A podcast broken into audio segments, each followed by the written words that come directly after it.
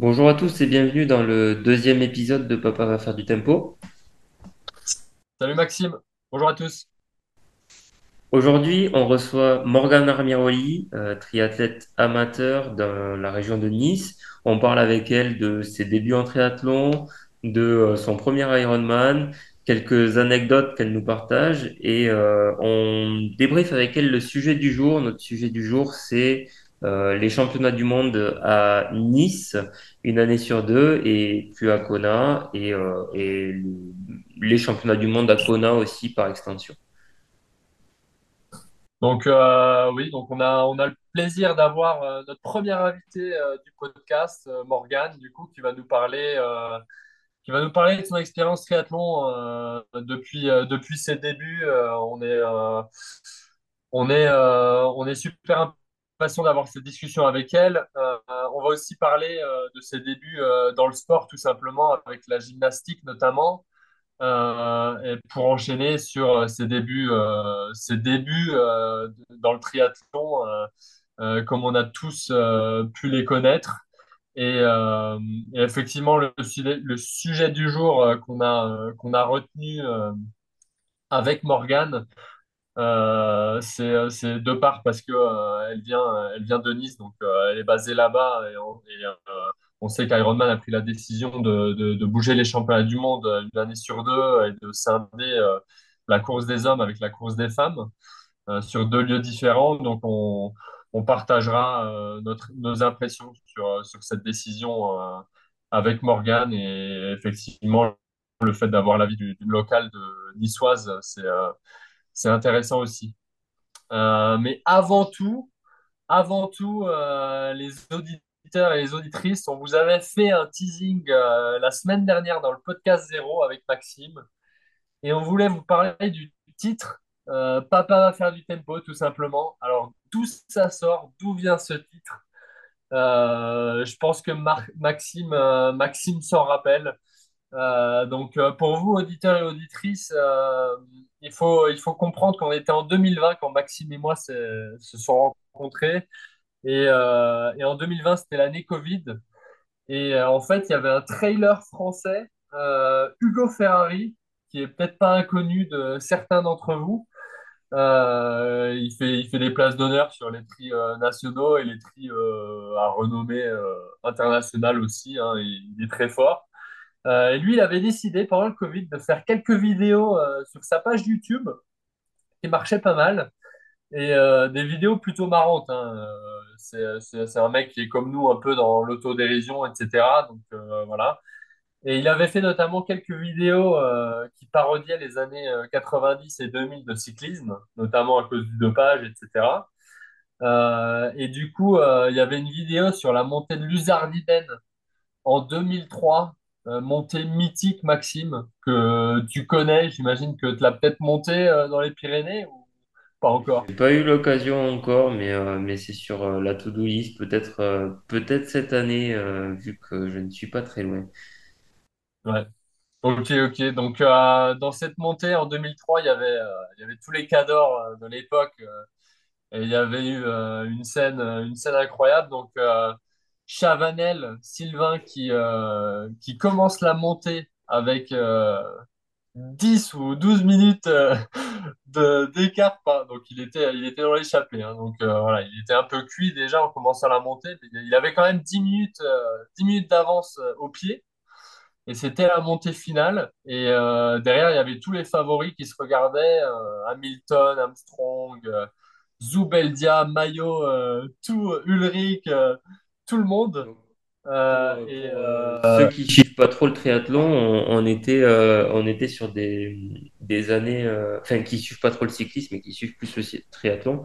On est sur des années que euh, Colin Chartier aurait adoré. ouais, Colin, euh, Colin Chartier, euh, le triathlète du moment, qui fait parler de lui, euh, qui fait parler de lui. On, on, on s'y attendait pas du tout à celle-là, mais il a fait parler de lui, lui avec, euh, avec une, euh, une substance qu'on pensait, euh, qu'on pensait révolue euh, depuis, euh, depuis ces années-là, mais euh, Depuis 2003. que nenni. Depuis 2003. Mais que nenni. Colin Chartier, euh, Colin Chartier qui s'est fait, euh, qui s'est fait pincer à l'EPO euh, il y a deux semaines, il y a dix jours, quelque chose comme ça. Euh, on espère évidemment, euh, alors, on espère évidemment que sa situation personnelle, euh, tout va bien, mais effectivement, on, a le droit quand même de le chambrer un peu euh, en tant qu'athlète, euh, en tant que triathlète euh, en ce moment. Mais bon, on n'a pas envie que, on n'a pas envie qu'il se passe ce qui s'est passé en cyclisme il y a 20 ans, évidemment. Et donc en 2003, Chavanel a 10 minutes d'avance au pied de l'Uzardiden. Euh, il se fait rattraper. Alors après, après qu'Armstrong soit tombé à cause d'une musette avec Iban Mayo et qu'il ait déclipsé sa pédale, il rattrape, il met une attaque après, euh, après ses faits de course et, euh, et il rejoint Sylvain Chavanel à quatre bornes de l'arrivée. Et là, euh, il avait déjà deux minutes d'avance sur tous les autres favoris. Et là, et là, il fait un geste qu'on peut qualifier de... Alors, soit on est dans la peau du, du spectateur et on qualifie ce geste d'un geste de fair play, mais si on est dans la peau de Sylvain, c'est, euh, ça, ça fait mal quand même. hein. C'est, un geste... euh, c'est un geste... euh, pff, Sylvain, il l'a regardé, il a mis un, il a mis un coup d'œil. euh, bon, il a, il a vite compris qu'il allait pas, pas pouvoir suivre. Mais donc, du coup, Lance, euh, qui rattrape Sylvain et, et qui, en le, en le dépassant, lui fait une tape sur l'épaule, la fameuse tape sur l'épaule. Et, euh, et en fait, Hugo Ferrari, euh, dans sa parodie sur sa vidéo, il a, euh, il a une phrase euh, qui nous est restée, en fait, euh, moi et mes amis. Il dit, il dit qu'en fait, le fiston, alias Sylvain Chavanel, c'est bon, c'est bon, fiston, t'as fait, fait ton boulot aujourd'hui, t'as bien bossé, tu vas être le, le- combatif du jour, etc. Mais, mais entre guillemets, papa, il n'est pas là pour déconner, il va commencer à faire du tempo jusqu'au sommet et, euh, et tu le reverras plus. Donc, euh, donc voilà, Hugo Ferrari, euh, petite dédicace euh, qui n'a rien à voir avec le docteur Michele Ferrari en lien avec, avec les affaires, les affaires de l'époque de plusieurs, de plusieurs cyclistes. Aucun lien de parenté, je précise. Mais voilà, du coup, ça nous, ça nous est resté, ça nous est resté et Maxime euh, va vous raconter euh, ce qu'il m'a dit à Saint-Georges euh, sur le 73, les montes de 73 en octobre quand il m'a dépassé sur le vélo. Bah, sur le 73, sur les championnats du monde de, de 73 à Saint-Georges, bien sûr, Adrien, bien meilleur nageur que moi, est sorti avant moi de l'eau. Je, je me doutais que je pourrais le reprendre en vélo, donc j'avais un peu quand même anticipé le truc. Je m'étais dit, qu'est-ce que je vais lui dire quand je vais le doubler? Ça faisait un an que j'y pensais en fait. C'est qualifié, j'y pensais. Euh, j'ai, longtemps pensé que je, je ferais les aboiements euh, du podcast euh, Triathlon Mockery euh, de, de Joe Skipper. Le beau fou! Le Wouf Wouf, mais qui, avait été fait euh, à la tentative et à la réussite du Sub 7, euh, une grosse fumisterie du triathlon, mais c'est un autre débat. Euh, et euh, mais je me suis dit, papa va faire du tempo. Ça faisait un, un petit moment que, que le podcast prenait de, de plus en plus d'ampleur dans notre tête, qu'on avait déjà trouvé le nom. Je me suis dit, ça serait pas mal de, de dire ça. Donc quand j'ai dépassé Adrien, je lui ai dit, allez, papa va faire du tempo. Et puis, euh, et puis, euh, et puis je l'ai dépassé, mais il s'est accroché un peu quand même. hein. Ouais, je, me- je suis accroché, euh, je me suis accroché 15-20 bornes, mais bon, j'ai pas fait long feu quand même. et quand tu m'as dépassé, j'avais pas, j'avais pas capté que tu avais dit ça, mais on en a reparlé, on en a reparlé le, le soir, parce que dans, dans le casque aéro, on n'entend rien. Et donc, quand il m'a lâché, le papa va faire du tempo à- à 30 à- après 30 bornes de vélo, euh, j'avais pas compris. On en a, on en a reparlé le soir euh, dans notre location euh, d'appart. Et il m'a dit qu'il m'avait dit ça. Et là, on s'est tout, de suite- on s'est tout, tout de suite regardé. Et je sais pas lequel, euh, je sais pas lequel de nous deux a, a suggéré que ce soit le titre euh, de, de notre podcast si on en fait un un jour. Mm. Euh, je sais pas si c'est toi ou c'est moi, mais, euh, on en a reparlé le soir même. Et c'est là que l'idée euh, a éclos. Ouais. Et, euh, et, et le, le Graal absolu de ce podcast, euh, donc euh, Papa faire du tempo, serait de recevoir euh, le triathlète Sylvain Chavanel, peut-être le triathlète Les Armstrong, si on évolue effectivement dans le podcast, j'enverrai. Parce que Lance c'est un podcast. euh, maintenant, il a commencé à faire les podcasts sur les étapes du Tour de France, etc. Euh, je sais qu'il a une adresse mail. Je lui glisserai peut-être un mail, mais bon, ça m'étonnerait que ça m'étonnerait qu'il qu'il, euh, qu'il- qu'il réponde présent. euh, malgré, malgré le fait que ce, ce podcast va peut-être évoluer un jour euh, en anglais, pourquoi pas, pourquoi pas avec, avec des triathleurs amateurs euh, anglophones qui pourraient nous rejoindre euh, si, euh, si on a un public pour cela. Voilà pour le petit, le, petit teasing qu'on vous avez fait sur le, titre. Maintenant, place à l'épisode du jour qu'on pourra intituler Maman va faire du tempo, puisque Morgan euh, est à un point de, de, force, je dirais, euh, sur, euh, sur son vélo, euh, sur une des disciplines, sa discipline forte, c'est le vélo sur les triathlons.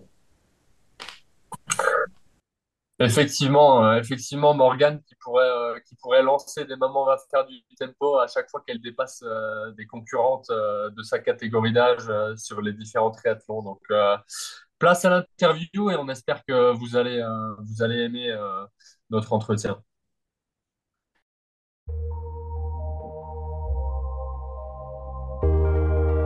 Bonjour à tous et bienvenue dans Papa va faire du tempo, le podcast dédié au triathlon amateur. Je suis Maxime et avec Adrien, nous avons décidé de créer ce podcast pour partager notre passion pour ce sport exigeant. Au fil des épisodes, nous allons interviewer des triathlètes amateurs passionnés qui mettent tout en œuvre pour performer au plus haut niveau. Nous allons explorer leur parcours, leurs réussites, mais aussi les défis qu'ils doivent surmonter au quotidien pour en arriver là. Mais Papa va faire du tempo, c'est avant tout une ambiance bon enfant où l'on partage de nombreuses anecdotes et également beaucoup de moments de rire.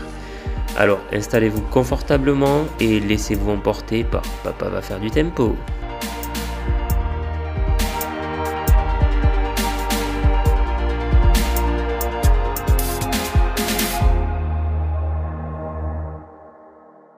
Salut Morgane et euh, bienvenue sur euh, le podcast euh, Papa va faire du tempo. Salut! Salut Morgane. Et merci de m'accueillir dans votre podcast. Euh, C'est gentil de m'avoir proposé, euh, enfin, voilà, de m'avoir invité euh, pour participer avec vous. Ben, merci à toi d'avoir accepté et, euh, et, et merci euh, d'être la, la première invitée du podcast. On avait fait euh, l'épisode zéro, juste Adrien et moi, et, euh, et maintenant on reçoit euh, notre première invitée, donc euh, Morgane Armiroli, euh, et on en est très content. Ouais, ouais, ouais. Donc, euh, bah, ouais, merci, euh, merci encore, euh, Morgane. Euh, euh, on va pouvoir parler de plein de choses avec toi, de ton quotidien, ta passion pour le triathlon, un peu de ton, un peu de ton passé, de ce qui t'a amené dans le triathlon en général. Et on est super content de t'avoir. Voilà, tu, tu nous as répondu du tac au tac sur Instagram à notre invitation et on est super heureux de t'avoir. Donc, merci, merci d'être là. Et merci de, merci de vouloir euh, nous partager euh, ton expérience euh, sur le triathlon euh, amateur. Ah bah, je savais pas que j'étais la première, mais c'est cool. J'adore écouter des podcasts, euh, notamment quand je fais du sport. Donc, euh, donc voilà, un de plus à écouter euh, sur le triathlon. Moi, je demande que ça, donc c'est avec grand plaisir. Tant mieux, euh, tu es la première, mais, euh, mais tu seras pas la dernière. On a déjà quelques contacts pour la suite et on espère que tu vas, tu vas continuer à, à suivre le podcast euh, sur les prochains épisodes. Ah bah oui, obligé. Ok, donc euh, pour ceux qui ne te connaissent pas, euh, est-ce que tu peux nous dire euh, qui est euh, Morgana Armiroli? Alors, eh ben, du coup, c'est Morgane, j'ai 32 ans. Euh, j'habite maintenant dans les Alpes-Maritimes. Je suis euh, pompier professionnel et puis du coup je fais du triathlon depuis 2016. Voilà. Ok. Euh, déjà, si on, si on revient, les Alpes-Maritimes, c'est ta région euh, natale, non? Pas trop, je crois. Non, pas du tout. Enfin, j'ai mon père et mes grands-parents de la famille du côté de mon père qui sont d- euh, d'ici. Mais euh, moi, je suis née en région parisienne et euh, j'ai habité en région parisienne euh, bah, jusqu'en 2016 où euh, voilà, on a décidé de venir euh, déménager dans le sud et c'est à ce moment-là que j'ai commencé le triathlon. Un peu plus agréable en effet d'aller se, d'aller faire du vélo dans le col de Vence que, euh, que d'aller euh, autour, euh, autour des, des, des parcs euh, parisiens. Voilà, exactement. Et Morgane, euh, si, euh, si je peux me permettre, donc euh, tu t'es présenté en, en deux mots. euh, alors, tu as, mentionné que tu étais pompier professionnel.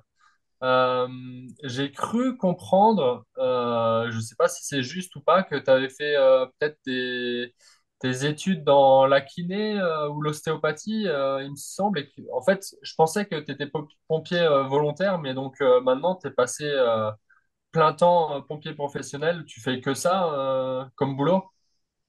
Oui, c'est vrai que j'ai un parcours un peu euh, compliqué, on va dire. Euh, effectivement, j'ai fait des études de kiné et ensuite euh, d'ostéopathie. En parallèle de ça, je suis devenue pompier volontaire quand j'étais, je crois, en deuxième année d'école de kiné. Donc, c'était en 2013 que je suis devenue pompier volontaire. Et en fait, donc, j'ai continué mes études de kiné. Ensuite, j'ai enchaîné avec ostéopathe. Et donc, j'ai travaillé en tant que kiné depuis 2014. Euh, j'ai eu mon diplôme d'ostéo en 2019. Et en fait, euh, plus je travaillais en tant que kiné-ostéo et plus je faisais des gardes volontaires à côté, plus je me rendais compte que finalement, euh, je, je préférais, entre guillemets, le métier de pompier. Enfin, j'avais l'impression d'être plus faite pour ça. Et du coup, il y a eu un concours en 2018, donc j'ai décidé de le passer sans trop y croire sur le coup, mais en me disant que voilà, j'essaye et puis on verra bien. Et au final, je l'ai eu en 2018. Et bon, une fois qu'on a le concours, c'est un peu compliqué pour être recruté. Donc j'ai attendu longtemps, mais j'ai fini par être recruté euh, dans les Alpes-Maritimes en, novembre 2021. Et donc effectivement, depuis, euh, bah, je suis pompier professionnel euh, à temps plein. Je ne fais plus que ça. Enfin, en tout cas, j'ai arrêté la kiné. Je fais encore un petit peu d'ostéo, mais, mais pas trop. En tout cas, j'en fais pas de pub parce que j'ai pas trop le temps. Donc voilà, c'est vraiment sur les familles, enfin la famille, les amis et voilà, mais sinon, euh, voilà, pompier professionnel à temps plein maintenant et je suis très très contente euh, comme ça. D'accord, ok. Ok, donc à temps plein, on parle de combien d'heures euh, semaine euh, en général? euh, je sais que le métier de pompier, c'est c'est un peu aussi les aléas, tout ça, mais ouais, j'imagine que tu es, prise, t'es prise pas mal, pas mal de temps. En, termes d'heures, tu pourrais mettre un nombre d'heures par semaine? Oui, c'est c'est un peu compliqué. Enfin, en fait, euh, euh, moi, mon régime de travail de base, c'est 24-72. C'est-à-dire que j'ai 24 heures de garde et après, j'ai 72 heures de repos. Donc, D'accord. j'ai mon planning comme ça euh, toute l'année. Voilà, toute l'année, je fais 24-72. Et après, il faut rajouter à ça bah, des gardes en plus parce qu'on on peut choisir de faire des gardes en plus, évidemment, pour être payé plus, mais du coup, ce que je fais. Donc, j'ai des gardes en plus et après, on peut prendre des renforts de gardes volontaires. Après, euh, moi, j'ai une spécialité risque chimique et du coup, j'ai des heures de- d'entraînement à faire dans cette spécialité, plus euh, des événements. Par exemple, là, il va y avoir le Festival de Cannes, on a des, des gardes en plus par rapport à ça. Euh, voilà, dès qu'il y a des événements, des trucs en plus. Et puis après, bah, comme vous dites, euh, les aléas, euh, si on part sur une intervention, euh, comme en ce moment, euh, les feux de forêt, et ben là, des fois, on part et on peut revenir trois jours après. Donc, euh, ou une semaine après, hein, comme l'été dernier, je suis partie plusieurs fois dans le Gard, en Lozère, enfin voilà. Donc, euh, disons que de base, c'est 24-72, donc c'est plutôt cool parce que j'ai quand même pas mal de temps libre. Mais en fait, euh, si on prend une semaine comme euh, cette semaine, là, je fais 24-24. Donc, j'ai qu'un un jour de repos entre deux gardes. voilà. Une semaine assez chargée quand même. Assez chargé euh, quand on, quand on sait le temps que prend euh, le triathlon amateur euh, quand on est, quand on est passionné comme, comme nous, comme nous trois. Ouais, voilà, c'est ça. Après, c'est vrai que j'ai quand même beaucoup plus de temps libre qu'avant parce que bon, avant, j'étais kiné, ostéopathe et pompier volontaire. Donc là, j'avais vraiment, je sais même pas comment je faisais d'ailleurs. Donc c'est sûr que j'ai beaucoup plus de temps libre. Après, c'est différent parce que bon bah les nuits, euh, voilà, par exemple là cette nuit, euh, je, suis partie en intervention, bah ce matin je me suis recouchée parce que j'étais fatiguée. Donc euh, Voilà, les nuits, c'est vrai que c'est quelque chose qui fatigue beaucoup quand même, d'autant que je suis dans une grosse caserne, donc ça m'arrive de, de pas mal sortir la nuit. Mais, mais bon, j'ai quand même beaucoup plus de temps libre qu'avant. Et euh, ça, quand on fait du triathlon, euh, c'est quand même appréciable, d'autant plus que je peux m'entraîner du coup la journée, euh, des fois en semaine. Enfin voilà, c'est, un rythme différent, mais qui me convient très bien. Et puis en plus, comme je suis très heureuse de faire ce métier, bah, c'est cool, j'ai trouvé mon équilibre et je peux même faire du sport sur mes jours de garde quand on part pas en intervention. Donc ça, c'est vachement cool aussi, quoi. Donc, il y a quand même beaucoup d'avantages à être pompier professionnel.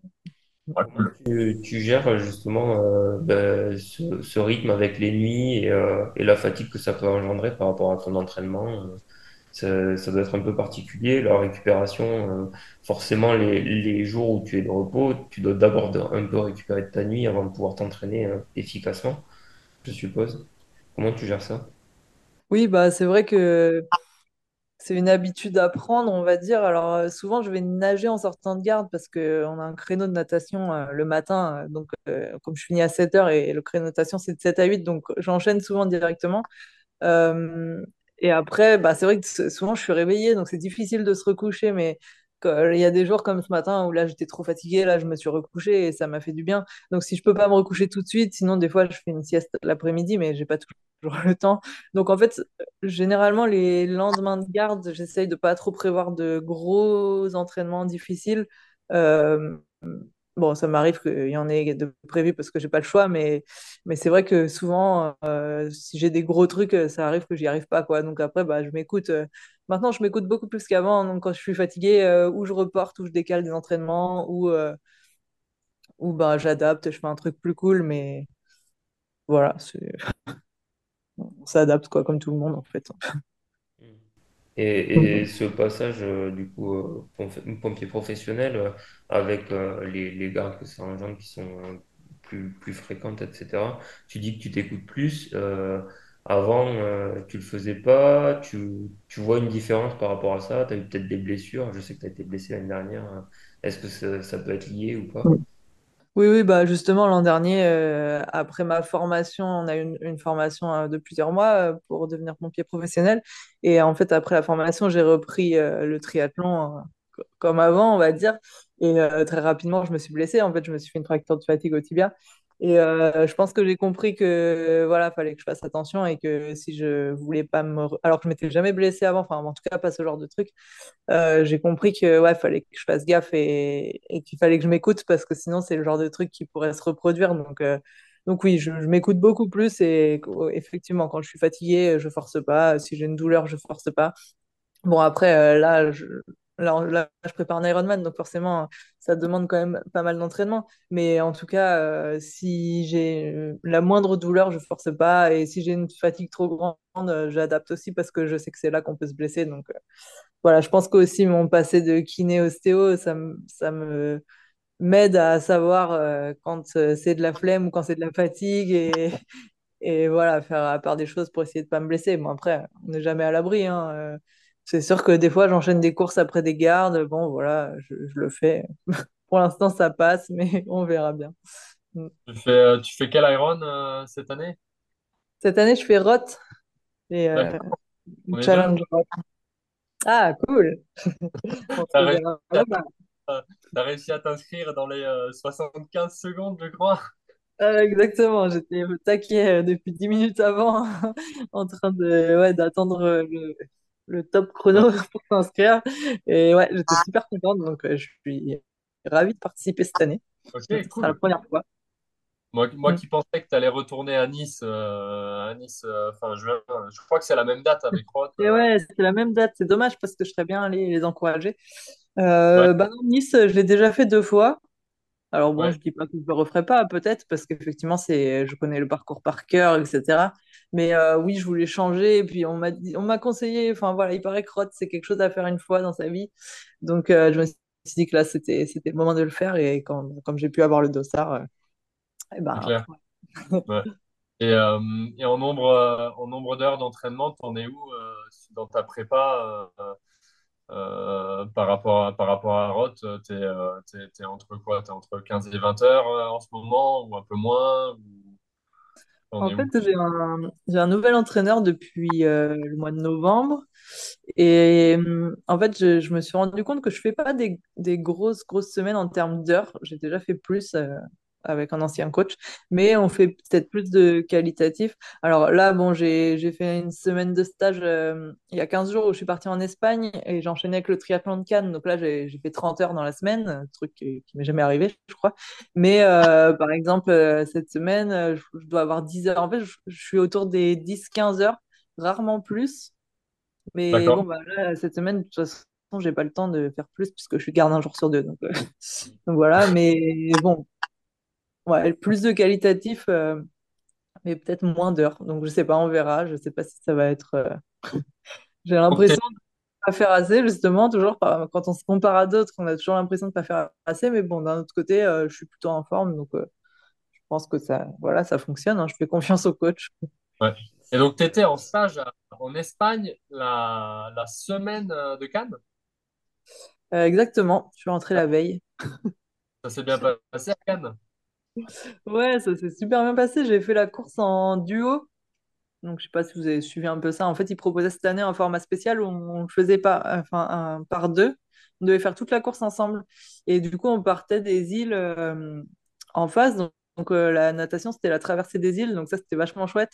Et, euh, et après, on devait faire tout le vélo à deux et toute la course à pied à deux. Et je l'ai fait avec une copine. Et euh, donc, c'était génial. Franchement, c'est éclaté. On a adoré. C'est un de mes meilleurs souvenirs de triathlon parce que, voilà, de partager ça, en fait, euh, c'était vraiment trop cool. Mm. D'accord. Cool. Je vous le conseille si un jour vous voulez le faire. partager les expériences en triathlon, c'est vraiment, c'est vrai que c'est cool. euh, c'est un sport individuel et on n'a pas l'habitude de trop le faire. J'ai vu que tu faisais un Bah ouais, voilà.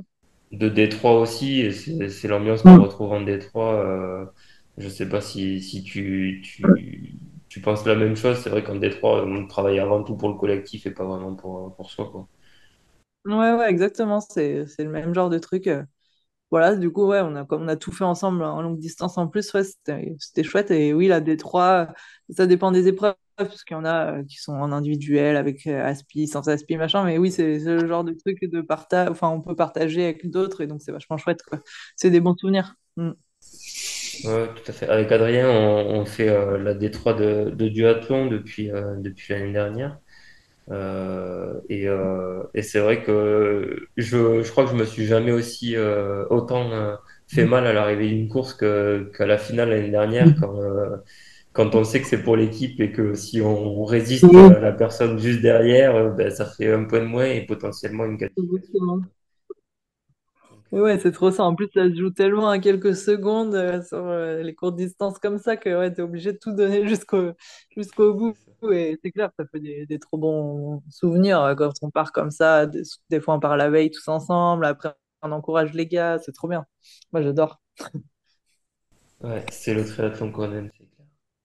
Après, par contre, euh, la semaine de stage, parce qu'on fait des stages avec Maxime euh, parfois en, en février, la semaine de stage enchaînée avec, euh, avec une course comme ça, je ne sais pas si je serais capable. Oui, non, mais c'est pas du tout une bonne idée, mais, mais c'est pas grave. Ma pote, elle m'a proposé de le faire. Je lui ai dit, allez, ben, ça peut être sympa. Puis Cannes, c'est une course que j'aime bien. En plus, c'est vraiment à domicile.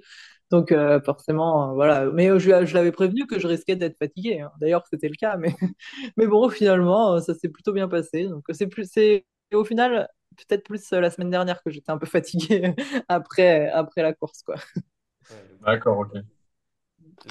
C'est vrai que si, si fin février, tu croises euh, quelques énervés dans, dans le col de Vence, de l'Ecre ou, euh, ou le Tanneron, parce que généralement on vient faire les stages vers chez toi, c'est possible que ce soit Mm. Qui le, le Eh ben, euh, moi. semaine. Vous me direz, vous me direz la prochaine fois, comme ça, euh, je viendrai avec vous. Avec plaisir.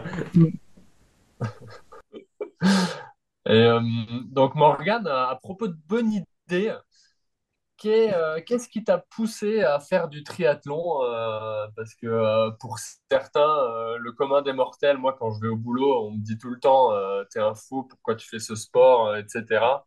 Euh, je voudrais revenir un petit peu en arrière et, euh, euh, et analyser un petit peu ton parcours de sportive, en fait, depuis, depuis tes débuts, toute petite, et, et analyser tout ça avec toi. Est-ce que tu peux décrire ta vie de sportive jusqu'au triathlon et qu'est-ce qui t'a qu'est-ce qui t'a amené à faire du tri? Ça a été, quoi le déclic? C'était des potes qui en faisaient, etc. Est-ce que tu peux nous, parler, nous parler de ton parcours un petit peu? Oui, alors euh, bon, bah, moi j'ai toujours fait du sport. Euh, j'ai commencé la gymnastique à l'âge de 3 ans et j'en ai fait pendant plus de 20 ans. Donc euh, en fait voilà, c'était vraiment ma passion quand j'étais petite. je voulais être une gymnaste comme mes copines. Enfin voilà, c'était vraiment mon sport. Et puis, ouais, pendant une, bo- une bonne partie de ma vie, on va dire, parce que j'ai même été juge, j'ai été entraîneur, euh, j'ai entraîné des petites euh, en compétition. Donc, euh, voilà, ça, ça m'a vraiment occupé toute mon enfance, on va dire. Et, hum, mais sauf que la gym, le problème, c'est que à partir de 15 ans, on est vieille, quoi. Euh, en fait, on n'arrive plus à faire aussi bien qu'avant, on se fait mal de partout. À la fin, je faisais de la gym avec deux protège-poignets, deux chevillères, euh, une ceinture. Enfin bon, c'est... Donc je me suis dit que j'allais pas pouvoir continuer ça euh, Ouais, encore très longtemps. Mais euh, puis en plus, j'ai fait des petites pauses pendant mes, mes études, etc. Mais bon, du coup, euh, je me demandais ce que je ferais comme sport après. C'est vrai que je savais pas trop. Et puis, euh, au final, c'est quand j'étais étudiante en kiné, la première fois que j'ai entendu parler de triathlon, c'est un patient à moi qui m'en a parlé. Euh, parce que lui, il avait eu un accident, il était euh, paraplégique et, avant son accident, il faisait du triathlon. Et donc, c'est lui qui m'a parlé de tout ça. Moi, je n'y connaissais rien du tout. Je savais même pas ce que c'était. Et euh, donc, voilà, il m'a, parlé de ça. Il m'a parlé d'Hawaï. Il m'a parlé de plein de choses. Mais bon, ça, restait flou pour moi. Mais voilà, ça a été la, première fois que j'entendais parler de ce sport. Donc, ça remonte à 2012, je pense. Et, hum, et ce même patient, il m'a motivé à, aller courir. À l'époque, j'aimais pas ça du tout. Et il m'a dit, euh, allez, ce soir, on va courir après le stage, machin et tout. Bon, quand un patient paraplégique vous dit ça, bon, on est un petit peu obligé, on va dire, entre guillemets. Donc, c'est comme ça que j'ai commencé à courir. Et, hum, après, j'ai voulu rentrer chez les pompiers. Et euh, ben, pour rentrer pompier, il y avait des tests de sport. Donc, euh, donc je me suis mise un peu plus à courir, parce que bon, j'étais nulle au début. hein. Donc, je me suis mise à, m'entraîner un peu plus pour pas être ridicule, on va dire. Et donc voilà, j'ai d'abord commencé par la course à pied. Ensuite, euh, en 2000 donc c'est en 2013 que je suis rentrée pompier. Et la même année, j'ai rencontré euh, euh, bah, mon copain avec qui je suis toujours aujourd'hui. Et lui faisait du triathlon. Et euh, donc, en fait, je suis allée le voir un jour sur un triathlon. Et j'ai trouvé ça vachement sympa. C'était le triathlon de Versailles, je me rappelle. Et euh, j'ai adoré euh, l'ambiance et tout. J'ai trouvé ça vachement chouette. Donc, euh, mais bon, à l'époque, c'était pas du tout pour en faire. Mais en tout cas, j'ai bien aimé tout de suite ce sport. Et moi, donc, je, voilà, j'ai commencé la course à pied. Après, quand je suis devenue pompier, il y avait des gars de ma caserne qui faisaient des trails. Et ils m'ont embarqué avec eux, en fait. Et c'était vachement chouette parce qu'on se faisait des week-ends comme ça à la montagne où, euh, du coup, eux, ils faisaient des, longues distances et moi, je faisais toujours le plus petit truc euh, qu'il y avait. Et donc, euh, voilà, pour faire ça, j'ai commencé à m'entraîner un peu plus en course à pied. Euh, en plus, avec mon chéri qui, lui, bon, était beaucoup plus fort que moi. Donc, on a commencé à courir ensemble, etc. Donc, ça, c'était chouette. C'est là que j'ai commencé à progresser un peu en course à pied. Et après, après, je suis devenue kiné. Et en fait, ben, mon chéri m'avait acheté un vélo pour aller bosser parce que il y avait trop d'embouteillages en région parisienne. Et c'était un, VTT un, peu pourri, là. Mais bon, ça me permettait de, passer par la forêt et, d'aller bosser comme ça. Et donc, euh, j'arrivais au, au travail en vélo.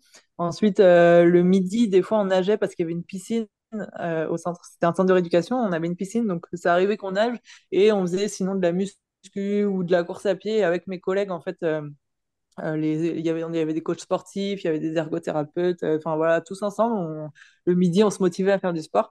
Et du coup, un jour, il y en a un qui a lancé l'idée, bah voilà, regarde, tu viens en vélo, on fait de la natation, de la course à pied, pourquoi on ferait pas tous un triathlon tous ensemble?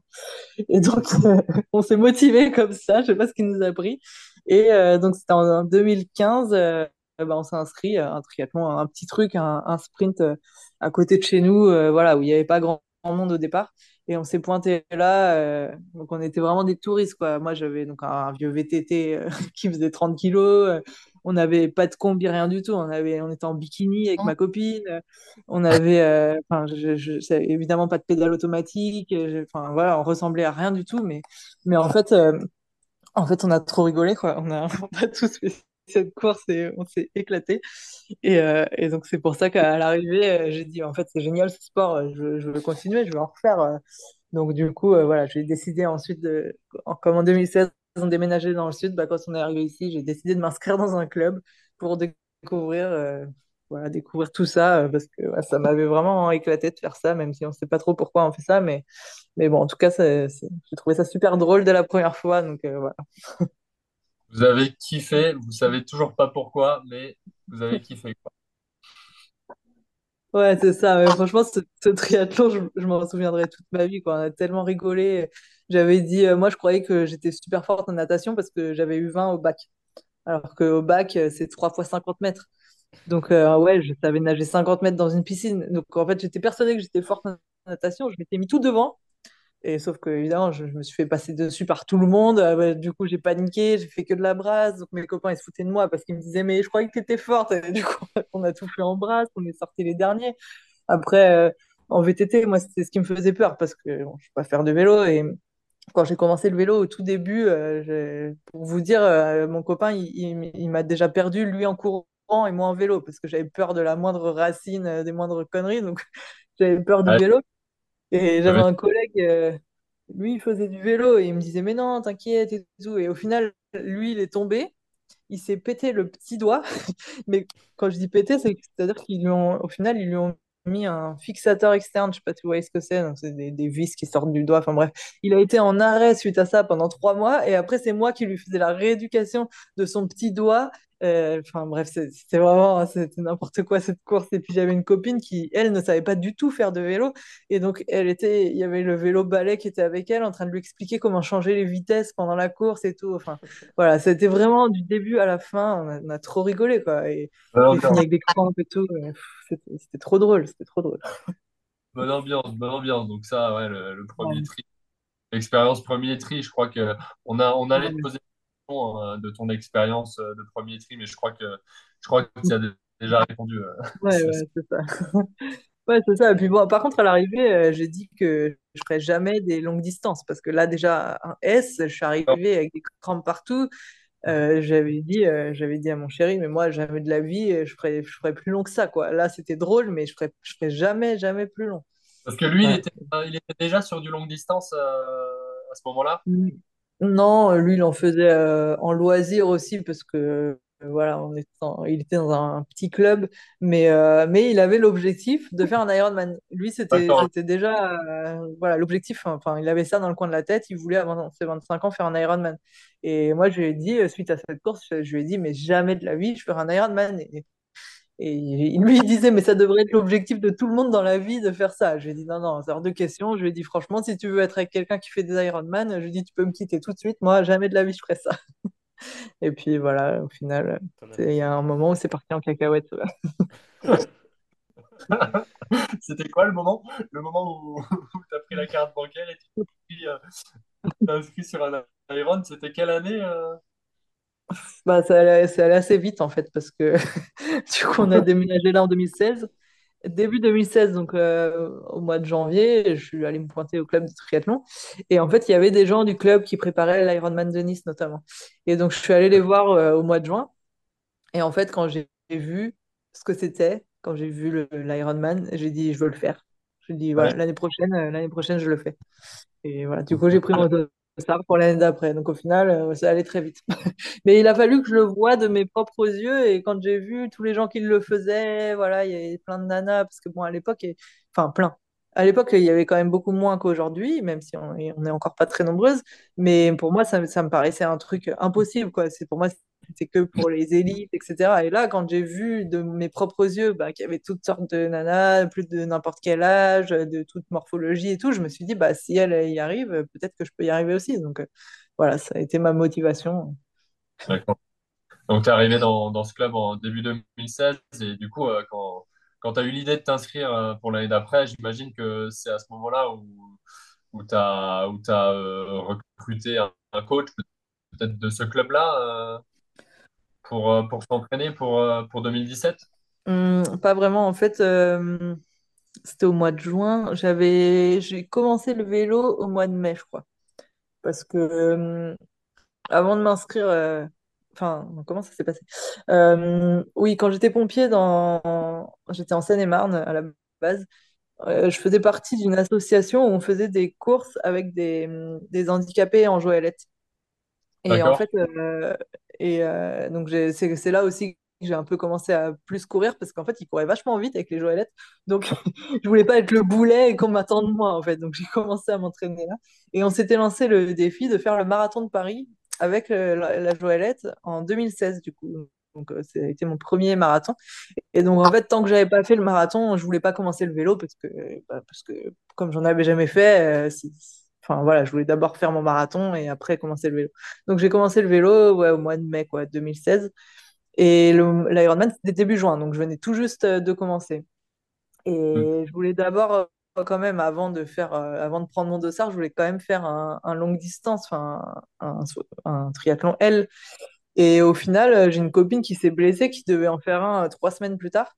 Et donc, elle m'a dit, bah, si tu veux, euh, je file mon dossard et, et fais-le, quoi. Mais bon, je lui ai dit, mais je viens de commencer, enfin, ça va être compliqué.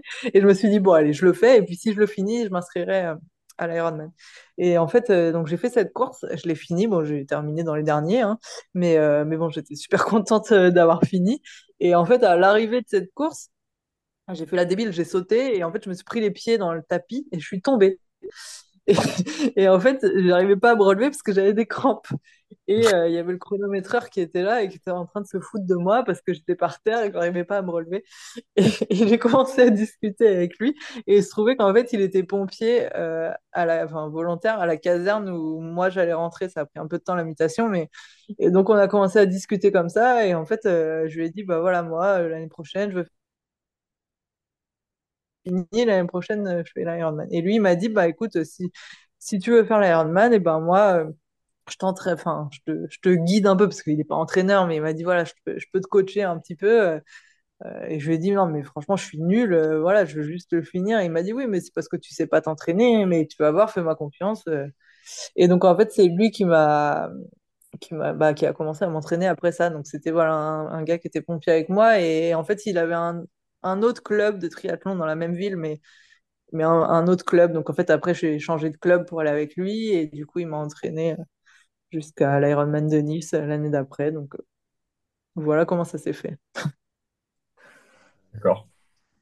Et, euh, et donc là, tu viens encore de changer de coach. Tu en as eu un, je suppose, entre-temps. Tu as, fait combien de coachs depuis que, que tu as commencé le triathlon? Ouais, bah en fait, donc au début, j'ai eu lui, là, c'est le, le chronométreur, euh, qui est un très bon ami maintenant. Et en fait, euh, bah, il m'a surtout aidé en natation parce que lui, on, on nage tous les matins. On a un créneau de natation tous les matins. Et en fait, euh, du coup, je, suis allée avec lui. Voilà, avant, j'arrivais à me lever tous les jours pour aller nager. Et donc, il m'a vraiment aidé parce que moi, je savais pas nager du tout. Donc, il m'a tout appris, voilà, toutes les bases. Donc, franchement, c'était vraiment chouette. Et après, ben, en vélo et en course à pied, voilà, il me disait, bah, va faire du vélo, en clair, va, va faire, euh, il faut que tu fasses du long puisque tu veux faire un Ironman, donc euh, va rouler euh, 100 km, va rouler 120 km, voilà, c'était ça mes entraînements, j'avais pas vraiment de trucs structurés. Et pareil, en course à pied, on faisait une séance euh, de stade et, et c'est tout. Après, il me disait, bah, faut que tu cours longtemps, mais voilà, j'avais pas de... Et puis je faisais aussi avec le temps que j'avais à l'époque, donc c'est-à-dire pas beaucoup de temps. Et, euh, j'ai fait ça comme ça, euh, donc jusqu'à l'Ironman. Après, donc c'était en 2017. Et en fait, je, me suis qualifiée sur Hawaï à mon premier Ironman euh, par un coup de chance. euh, concours de circonstances a fait que j'ai eu la qualif pour Hawaï. Donc, je suis partie à Hawaï. Et hum, après Hawaï, en 2018, euh, je crois que j'ai encore continué en 2018 avec lui. Mais bon, en fait, c'était pas vraiment, à part en natation où vraiment euh, on avait des séances et tout, sinon c'était plus euh, quand je faisais ce que je pouvais quand, quand je voulais, quoi. Et c'est en 2019, je crois, que j'ai commencé avec, euh, avec un coach, bah, pareil, de- du même, du même club, voilà, un vrai coach, parce que là, j'étais rentrée dans une équipe ici. Et, mais bon, c'était compliqué parce que j'avais mes études et tout, donc j'avais commencé, mais je n'arrivais pas à faire ses plans. Donc au final, c'est que ouais, 2020, bah, après que j'ai eu mon diplôme d'ostéo, où j'ai commencé vraiment à m'entraîner avec lui, mais bon, il y a eu le Covid, etc. Et donc ouais, 2020, 2021, 2022, j'ai fait avec le même. Et euh, là, j'ai juste changé euh, depuis Hawaï euh, avec un, un pareil, un autre, un collègue pompier avec qui j'ai fait ma formation et qui est ancien cycliste pro. C'est lui qui m'entraîne maintenant, pour changer. Et alors, on va, euh, on va essayer de rembobiner un petit peu. euh, euh, donc, du coup, en 2017, ton premier Ironman. Raconte-nous un petit peu comment, comment la course s'est déroulée pour toi. tu avais, j'imagine, une petite appréhension quand même de la distance, comme, comme moi j'ai eu et comme Maxime va, va l'avoir dans quoi, deux semaines. Maxime, euh, ton échéance, euh, première Iron. Ouais, deux semaines. ouais.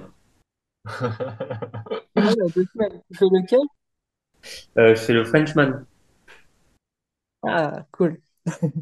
Euh, Je connais pas celui-là, mais on m'a dit que ça me plairait parce que parce que c'était plat et que j'aimais bien quand c'était plat. Donc peut-être euh, peut-être l'année Ouais, c'est prochaine, c'est- on c'est verra. ouais. C'est c'est une belle course. J'ai fait le l'Alf l'année dernière euh, et euh, le parcours Mm. s'est fait hyper rapide en vélo. Euh, très beau parcours et puis euh, sympa. L'organisation est sympa donc euh, je me suis dit pourquoi pas le Ouais, ça a l'air doubler la distance cette année. ça a Bah, c'est vrai, bien. c'est vrai que pour un premier Ironman, euh, Nice, euh, enfin, bon, après, je peux, je peux, je peux pas trop parler. Moi, je, bon, le Frenchman, c'est plat. Moi, j'ai fait euh, Lanzarote comme premier Ironman, donc je peux pas trop parler. Mais Nice, c'est aussi une course euh, qui est, qui est très dure. euh, donc, euh, Bon, après, euh, c'était à côté de chez toi, donc euh, c'est pour ça que tu t'y es pris. Mais, euh, mais bon, c'est vrai que c'est pas facile. Donc, euh, comment s'est passée la journée pour toi à Nice en 2017? Oui, bah, c'est sûr que on a choisi ça parce que c'était à côté de chez moi, donc c'est vraiment, voilà, c'était hyper pratique. Je la faisais avec mon chéri, c'était notre premier Ironman à tous les deux. Et en fait, euh, bon, on entraîné comme on a pu, mais voilà, moi, mon objectif, c'était vraiment de finir. J'avais aucun objectif euh, de chrono ou quoi que ce soit. Enfin, voilà, pour moi, déjà, finir cette course, euh, c'était tellement incroyable, on va dire que c'était vraiment le seul objectif et je me souviens avant le départ, on avait, on avait quand même pas mal nagé et pas mal fait de vélo, mais on n'avait vraiment pas beaucoup couru. Et ça approche toujours trop vite euh, la, course par rapport euh, à l'emploi du temps, etc. Et du coup, on s'était dit, bon, on- avant le départ, on fait la course et puis sur le marathon, bah, on courra le plus longtemps possible et puis on finira en marchant, quoi. Enfin, c'était vraiment, on s'était dit, on voyait pas comment on allait pouvoir euh, courir jusqu'au bout, euh, que ce soit, ça soit lui ou moi. Et en fait, euh, ouais, moi, dans mon idée, j'allais courir 20 bornes peut-être et puis finir en marchant, quoi. Mais bon, c'était pas grave tant que je finissais, c'était l'objectif. Et puis au final, euh, ben, du coup, il y a, eu- ouais, il y a eu le départ. euh, je me rappelle plus si c'était encore en mass start, mais je crois pas. Je crois que c'était déjà par vague à l'époque. D'accord, ok. et c'était pas comme maintenant, mais ouais, c'était, enfin, des, c'est- je crois que c'était par vague en fonction du temps qu'on voulait mettre, un truc comme ça. Mais c'était pas vraiment rolling start. c'était- bon, je me rappelle plus trop, mais bon. Et voilà, on va à Nice, euh, c'est c'est magique parce que euh, ouais, c'est au lever du soleil et tout, ouais, c'est vachement chouette. Donc euh, bah, la note, ça s'était ça s'était bien passé, même euh, j'étais sortie de l'eau, je me rappelle plus combien de temps j'ai mis, mais c'était mieux que ce que j'avais imaginé, donc j'étais contente. Et après en vélo, bah hum, en fait j'ai découvert en 2017 Non, que, que- 1h, 1h11 à la natation. ah, 1h11, ouais ouais c'est bien ça. Je pensais que j'allais mettre euh, au moins 1h15, donc ouais, non, j'étais super contente. Et, hum, Et ouais, j'ai découvert en 2017 que je savais faire du vélo en fait. Parce que quand j'ai commencé en 2016, euh, ça a été très compliqué le vélo pour moi. Euh, je suis tombée, je crois, à ma première sortie euh, parce que le vélo était trop dur et ici ça monte, il y a, beaucoup d'endroits avec du dénivelé. Donc je suis tombée dans une côte euh, parce que j'ai pas réussi à, passer le, pied en fait. Euh, C'était trop dur, le braquet était trop gros. Donc, donc je suis repartie en arrière je suis tombée. Et du coup, après ça, j'étais traumatisée. À chaque fois que ça montait, euh, je pleurais. J'avais l'impression que je n'allais pas y arriver. Donc ça a quand même été très compliqué le vélo. Et, et puis finalement, à force d'en faire, ben, j'ai découvert en 2017 donc, que j'avais quand même du potentiel, je pense, en vélo, des capacités en vélo. Et donc, euh, j'étais quand même assez sereine pour euh, cette partie-là.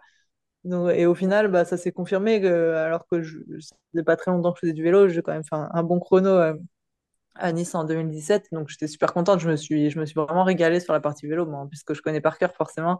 Mais ouais, j'étais super contente. Donc, ça s'est super bien passé. Et après, bah, arrivé au marathon, bah, voilà, c'était le plan. Je fais comme je peux. Je cours le plus longtemps que je peux. Et en fait, à chaque fois, je croyais mon chéri qui était à peu près à mi, enfin, de- devant moi, mais à peu près à 5 kilomètres devant, je pense. Donc, on se croisait à, à chaque tour, puisqu'à Ouais. l'Ironman de Nice, c'était quatre boucles. Et, euh, et donc en fait, euh, donc forcément, on s'encourageait à chaque fois. Et, en fait, quand je voyais qu'il continuait à courir, je me disais non, bah tant qu'il court, euh, je cours. Et en fait, lui, il se disait la même chose. Et donc, au final, eh ben, on a réussi comme ça à courir jusqu'au bout. Alors, évidemment, c'était pas très rapide. hein. Et puis, je m'arrêtais sur chaque ravito. Mais, mais malgré tout, on a quand même couru l'un et l'autre jusqu'au bout parce que moi, je me disais, ah non, tant qu'il si, tant s'arrête pas, moi, je m'arrête pas. Je continue. Et lui, il se disait pareil. Donc, au final, bah, on a fini en courant euh, cet Ironman. Donc, non, on était trop contents. C'était génial. Il y avait ses parents qui étaient venus nous encourager, euh, des copains à moi. Donc, euh, non, c'était vraiment trop cool. On était trop contents à l'arrivée. euh. Voilà, on avait vécu une super journée avec les copains et tout. Donc, ouais, non, c'était. Je pense que c'est un de mes plus beaux souvenirs, euh, le premier Ironman. euh, l'émotion à l'arrivée, je pense ouais, on n'oublie pas, quoi. Ouais, ouais, donc euh, je précise, donc une heure onze à la natation. Pour ceux qui connaissent le bike de l'Ironman de Nice, c'est quand même pas, pas donné à, à tout le monde. Donc six heures onze sur le vélo, bon vélo, presque 30 de moyenne, et, et le run, voilà, quatre heures trente euh, avec la motivation euh, du copain euh, dans les allers-retours. euh, de la- Ouais, en plus, c'était, euh, ils avaient décalé la date, c'était le 23 juillet. Et le 23 juillet à Nice, il fait très, très chaud.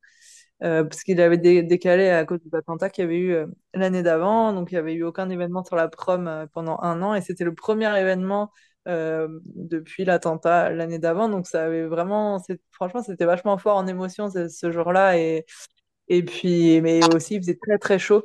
Donc, euh, bon, nous, on est habitués à s'entraîner ici, mais malgré tout, c'est quand même quelque chose qu'il faut prendre en compte et, et c'est pas facile, quoi. Courir quand il fait 40 degrés, euh, c'est compliqué. Ouais, c'est sûr, Bon, je confirme. Il y avait beaucoup de gens qui marchaient d'ailleurs, ce jour-là, vraiment beaucoup. Comme, euh, comme euh, ouais, toutes les courses chaudes, d'autant plus sur un Ironman, c'est clair que ça doit pas être facile. Euh, tu disais que ouais, c'est euh, la, la ligne euh, d'arrivée d'un Ironman, euh, tu t'en souviens toute ta vie. Adrien, tu t'en souviens toi de, de, de la ligne de ton, Ah, question qui tue. Euh, je me souviens de la ligne d'arrivée, mais euh, j'ai du mal à me rappeler de ce qui s'est passé euh, après la ligne d'arrivée. Donc, j'ai fini, j'ai fini l'Ironman dans. Pareil, il faisait, il faisait très très chaud. Euh, Ça avait été déplacé. Normalement, c'est fin mai et là, c'était début juillet euh, à cause du Covid, donc 2021. Et, euh, et euh, ouais, donc j'ai passé la ligne et je suis tombé sur une chaise d'un mec qui m'a vu euh, qui m'a vu tituber en fait après la ligne et euh, je suis tombé sur la chaise et j'ai fait presque un blackout et je me suis retrouvé dans la tente médicale euh, Ah merde. avec deux au trois. Au moins, t'as tout donné, quoi. Tu sais que t'es allé au bout de, au bout de Ouais, toi-même.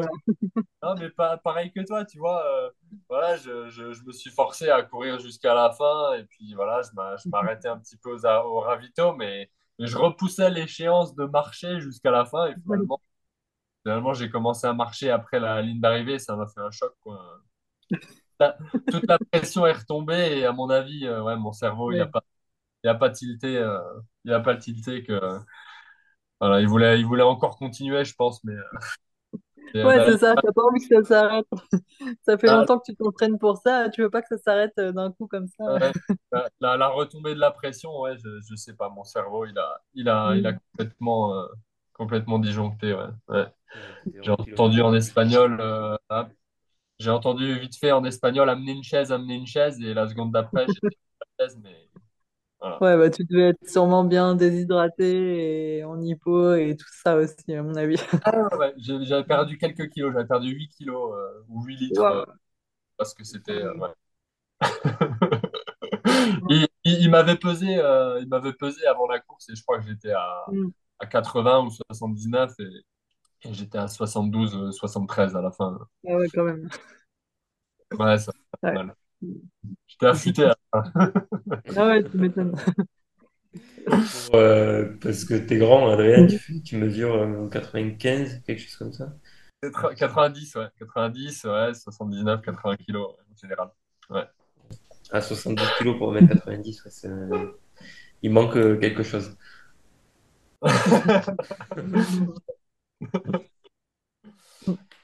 Et, et donc, euh, Morgan, pour en revenir à toi, donc tu, tu, euh, tu finis avec cette course, donc tu fais à peu près 12 heures euh, sur l'Iron de Nice et tu finis septième de ta catégorie d'âge. Et Mm. euh, et je pense que, en fait, j'ai lu quelque part que la première t'avait dit ou avait dit à, aux concurrentes de ton groupe d'âge, je crois que tu étais en 25-29 à l'époque, qu'elle qu'elle allait Mm. prendre son slot. Et euh, et il n'y avait qu'un slot en fait dans ta catégorie. Et apparemment, bon, avec les slots, euh, récupérer peut-être d'autres catégories, euh, ça a fait plus de slots. Tu es allé à la cérémonie avec, avec ton coach, peut-être ton copain aussi, juste pour aller à la cérémonie et que tu t'attendais pas du tout à être qualifié pour Hawaï. Et finalement, en fait, euh, la première de ton groupe d'âge, on l'attend toujours euh, à la cérémonie, Mm. elle n'est jamais venue. Et finalement, c'était tombé sur toi, quoi. Ouais, c'est un peu ça. euh. Donc moi, je voulais, comme, comme toi, je voulais continuer à profiter de, de l'ambiance de l'Ironman et pas que ça s'arrête comme ça. Donc le lendemain, je suis allée à la cérémonie, mais euh, avec aucune idée de, de qualif ou quoi que ce soit. Pour te dire, euh, moi, au mois d'octobre, j'avais prévu d'autres vacances, je devais bosser. Enfin, euh, et puis, le matin même, j'avais dit, franchement, c'était génial, j'ai adoré, mais je crois que j'en referai plus jamais parce que c'était quand même vraiment dur. Donc euh, voilà, je l'ai fait une fois, c'était bien, mais c'est tout quoi. Et, euh, et donc, bon, on va quand même à la cérémonie, on arrive en retard parce que voilà, on s'en fout. Et en fait, effectivement, la première de ma caté avait dit qu'elle prenait le slot. Donc les autres sont pas venus. Et alors effectivement, euh, donc il commence par les plus vieilles, donc tout, voilà, tout le monde prend les trucs. On arrive à ma catégorie, la première est appelée, elle le prend, elle était là. Et ensuite il passe au 18-24 et, et c'est là où il y avait qu'une seule fille et elle est pas venue. Et en fait, du coup, euh, bah, il, donne le, son slot, il le répartissent dans la catégorie où il y avait le plus de monde, c'était la mienne. Et du coup, là, bah, effectivement, les autres filles n'étaient pas là parce que la première leur avait dit qu'elle le prenait, qu'elle l'a pris. ouais, Donc, ils ont appelé la deuxième, troisième, quatrième, cinquième, sixième. Elles n'étaient pas là et moi, j'étais là euh, à ce moment-là. Donc, euh, voilà, c'est vraiment un, un gros hasard et coup de chance, entre guillemets, mais euh, je m'y attendais vraiment pas du tout. J'étais pas du tout là pour ça. Et, Comme je disais, j'ai jamais pu y réfléchir, quoi. Sur le coup, on m'a appelé, j'avais mes potes à côté, euh, ils ont hurlé, donc forcément, j'étais obligée de dire oui, entre guillemets. Et de toute façon, euh, je dis oui parce que dans, dans ma tête, c'était un truc impossible pour moi. Enfin, j'avais jamais imaginé que ça pouvait m'arriver de faire ça. Du coup, euh, forcément, j'ai dit oui, mais mon copain qui était à côté de moi, euh, quand je suis revenue avec le collier autour du cou, euh, j'ai cru qu'il allait me tuer, quoi. Il m'a dit, mais comment on va faire? On n'a pas l'argent pour ça, t'es folle. euh. C'est vrai, quoi. Moi, sur le coup, j'ai dit oui tout de suite, mais j'ai pas réfléchi à tout le reste, quoi. Franchement, après, enfin, si, même si j'avais réfléchi, au final, j'aurais dit oui quand même, parce que c'est une occasion unique, mais, c'est vrai que sur le coup, ouais, c'est arrivé comme ça. C'était pas du tout prévu, quoi. En plus, c'était deux mois après, quoi. Enfin, deux mois et demi après la course. Ouais. Et, euh, et en 2021, donc du coup, tu t'es requalifié euh, à Nice pour Hawaï, mais là, c'était euh, pas exactement pareil. Tu as fini, euh, fini première de ton groupe d'âge. Donc, à la cérémonie, est-ce que c'était différent? Est-ce que, la qualif pour du coup bah, 2022, parce qu'il n'y a pas eu en 2021, mais, mais est-ce que, la qualif en 2021, elle, elle avait une saveur différente pour toi par rapport à 2017? Bah, c'était complètement différent parce qu'en fait, euh, justement, j'avais toujours un peu derrière la tête ce petit euh, truc de me dire, ouais, t'as eu la qualif, mais tu la méritais pas, entre guillemets. Enfin, voilà, c'était un coup de chance et, et je m'étais dit, un jour, j'aimerais bien, euh, bah, voilà, gagner cette qualif, mais voilà, en étant première de mon groupe d'âge et qu'il n'y ait pas d'histoire et que, voilà, cette fois-ci, c'était, c'est parce que j'ai fait une belle course et parce que je la méritais vraiment. Et du coup, c'était l'objectif, ouais, quand je me suis. Enfin, au début, je m'étais inscrite à l'Ironman de Nice en 2020, mais du coup, il a été reporté euh, plusieurs fois avec le Covid. Donc, c'était en septembre 2021. Et un. Et effectivement, euh, mon objectif, ouais, c'était de gagner mon groupe d'âge et de reprendre la qualif euh, pour Hawaï. Après, sur un Ironman, on peut jamais savoir. euh, ça dépend qui est contre nous. Et en plus, du coup, maintenant, je suis dans la catégorie 30-34. Comme, de toute façon, comme 25-29. Enfin, c'est les catégories où il y a quand même beaucoup de monde et beaucoup de niveaux. Il suffit qu'il y ait des nanas ou qui veulent passer pro ou qui ont été pro et qui reviennent en groupe d'âge. Du coup, euh, voilà, c'est sûr que s'il y avait une fille vraiment super forte, euh, je, bah, l'aurais pas eu et ça dépendait pas de moi. Donc, c'était un objectif, mais l'objectif, c'était surtout de faire la meilleure course possible. Et après, si ça me permettait d'avoir le slot, bah, c'était que, que top. Mais euh, voilà, je m'étais pas non plus dit, si je l'ai pas, c'est que, voilà, tant que j'étais contente de ma course, euh, c'était l'objectif. Mais c'est vrai que bah, pour moi, à Nice en 2021, ça a été le plus beau souvenir de toute ma vie, puisque effectivement, j'ai fait première de mon groupe d'âge, mais j'ai aussi fait troisième euh, au scratch de la course ce jour-là. Et, et en fait, j'aurais jamais imaginé que ça puisse arriver. En fait, c'est-à-dire que j'ai appris trois jours avant la course qu'il n'y avait pas de pro. Je ne le savais pas. Et en fait, euh, du coup, je me suis retrouvée euh, deuxième euh, rapidement en vélo et j'ai posé le vélo deuxième. Et en fait, du coup, j'ai couru tout le marathon avec un roller devant moi. Et ça, c'était juste un truc Ouais. de fou, en fait. Vivre ça euh, dans ma vie, je pensais pas que ça m'arriverait et je pense que ça m'arrivera plus jamais. Mais en tout cas, euh, c'était, magique, quoi. En plus, euh, bah, forcément, depuis 2016 que j'ai commencé, bah, je connais beaucoup plus de monde maintenant dans la région et surtout qui font du triathlon. Donc là, il y avait plein de gens, plein de copains qui étaient là pour m'encourager et de pouvoir courir, même si je cours toujours pas très vite, mais bon, en tout cas, il y avait le roller devant moi. Bah, ça m'a motivé euh, euh, grave, quoi. C'était trop bien. Enfin, puis j'ai fait un super vélo ce jour-là. Donc, euh, Enfin, et encore, même si j'ai un peu explosé à la fin, mais bon, j'ai quand même fait un bon vélo, ce qui m'a permis d'avoir de l'avance en plus sur le marathon. Donc, de pouvoir euh, profiter, entre guillemets, même si bon, ça a été quand même vraiment dur. Mais, euh, mais ouais, cette course a été magique, quoi. C'est clair que j'étais super. Enfin, je pense que j'étais encore plus fière de faire troisième au scratch de cette course que d'être première de mon groupe d'âge. Mais du coup, oui, c'est sûr que là, bah, cette fois-là, j'ai eu la qualif. Et, et d'ailleurs, euh, un peu de la même façon que moi en 2017, euh, il y a eu un slot en plus dans ma qualif, donc la deuxième a pu le prendre aussi. Donc j'étais contente pour elle. Mais euh, c'est vrai que ouais, là, je- cette fois-ci, bah, j'ai, je n'ai pas hésité j'avais réfléchi avant, je savais que j'allais le prendre. Donc ouais, c'était différent, c'est sûr. Chez les femmes, on s'aperçoit qu'il n'y a vraiment pas beaucoup de slots. Bon, c'est, dû aussi au fait qu'il y a, assez peu de femmes, même si maintenant euh, ils ouvrent euh, des, slots sur certaines courses euh, Women for Three. Euh, et comme tu disais, il y en a, y a, pas mal de, enfin, il y a quelques filles qui veulent passer pro. Toi, ça t'a jamais traversé l'esprit de, de, vouloir t'investir plus dans le triathlon et à plus haut niveau, j'ai envie de dire, de, te donner la chance de faire quelque chose de plus haut? Ben, sincèrement, euh, jusqu'à 2021, euh, j'ai jamais pensé parce que je pensais pas avoir les capacités pour le faire.